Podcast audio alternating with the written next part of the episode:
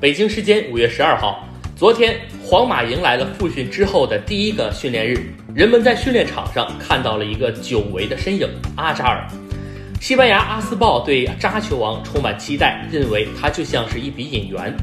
去年夏天，阿扎尔从切尔西加盟皇马的交易震惊足坛，在本赛季截止至停摆前，他交出的答卷却难以令人满意。各项赛事出场十五次，共计一千一百二十四分钟，竟然只打入一球。阿扎尔表现不佳，有适应问题，也有伤病问题。来到伯纳乌以来，他的大腿、脚踝和胫骨多次受伤和骨裂，最近一次是在今年二月二十三号，因腓骨骨裂预计缺席两个月。如果不是西甲因疫情停摆，很有可能已经赛季报销。在疫情期间，阿扎尔积极养伤恢复，如今终于迎来了好消息。